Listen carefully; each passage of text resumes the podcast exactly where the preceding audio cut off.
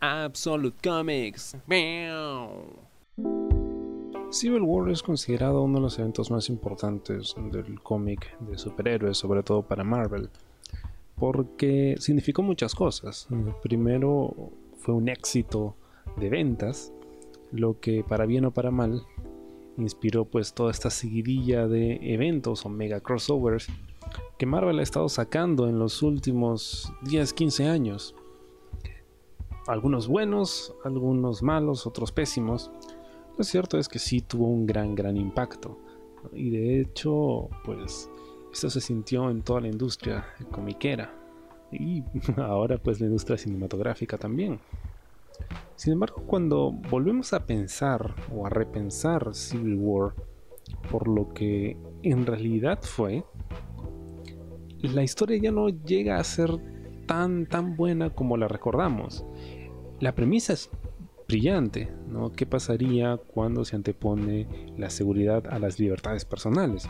Que es un tema que ahora está más vigente que nunca.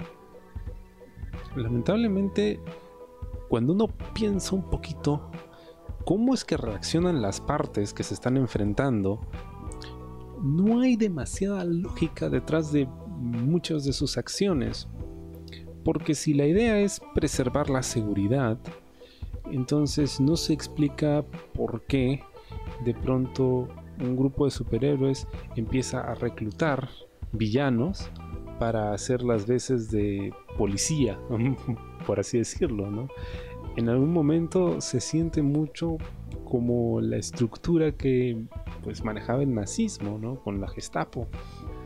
Por otro lado, tampoco resulta demasiado creíble que el Capitán América se vuelve completamente del lado criminal, no como villano, sino atentando contra el orden constitucional que es lo que él siempre ha defendido. Por supuesto, él, digamos, es un paladín de la libertad. Y eso se entiende, ¿no? Y creo que el, chiste con él es que es un personaje fuera de tiempo, pero que a su vez representa valores universales. Hasta ahí todo bien. Pero, ¿cómo es que él termina declarándole la guerra al propio gobierno que supuestamente defiende al Estado en sí.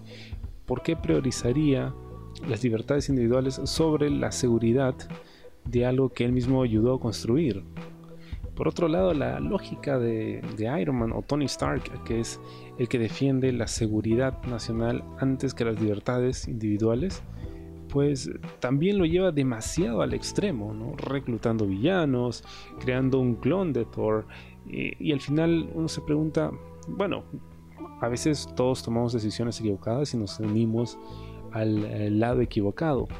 Pero siento que todo escala demasiado rápido, cuando en realidad quizá la riqueza del conflicto estaba más en cómo es que ambas partes empiezan a alejarse cuando sus ideas no congenian. De hecho, el enfrentamiento se hace muy, muy rápido y, parece que es como que una excusa para ver a un montón de superhéroes luchando. Claro, es chévere, es, muy entretenido, es creo lo que todos queremos de un cómic de este tipo.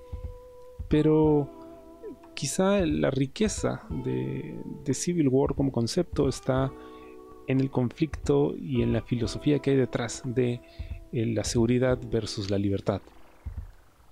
Por supuesto, esa es una historia muchísimo más amplia. Si nos quedamos solo con el arco principal, que son creo siete números, pues no es suficiente. Hay muchísimo, muchísimo que ver. Eh, pues en los tie-ins y en las repercusiones que hay de eso, ¿no? Porque de ello sigue la muerte del Capitán América, que creo que es un final mejor para la historia, pero en realidad es, es una historia que siento se queda corta para lo que podría haber hecho volviendo sobre ella, siempre va a ser recordada como un gran clásico y algo que creó un impacto sin precedentes en el género superheroico. Pero más allá de eso, eh, siento que no llega a estar al nivel de otras obras y cumbres dentro de este mismo género. Eh, creo que es una historia muy divertida de leer, es muy interesante. De hecho, eh, si no te gusta leer, puedes encontrar infinidad de videos que te explican y te cuentan la historia completa con todos los detalles. Así fue como la, la pude consumir en su totalidad, porque en realidad es bastante extensa, hay muchísimo material por leer. Y si quieres leerla, siempre va a ser recomendable, creo yo por lo que significó y también porque no deja de ser muy entretenida y tener momentos realmente épicos. El arte de Steve McNiven es, brillante. Hay algunos paneles que son realmente clásicos para los fans de los superhéroes. ¿Cómo leerla? Bueno, existen infinidad de formatos en todos los idiomas posibles porque esa es una historia considerada clásica, un must have. Y pues puedes encontrar la colección con el box set, con todos los tie-ins, puedes encontrarla en tapa blanda, en tapa dura. Sería chévere ver quizá Civil War en un formato extra grande como los que ha estado lanzando Marvel últimamente, probablemente en algún momento lo haga. Sin embargo, en el formato en el que decidas consumirla, esa es una historia que creo se tiene que conocer por lo que significó para la cultura pop en su momento. Civil War pues es un cómic que no puedes dejar de leer.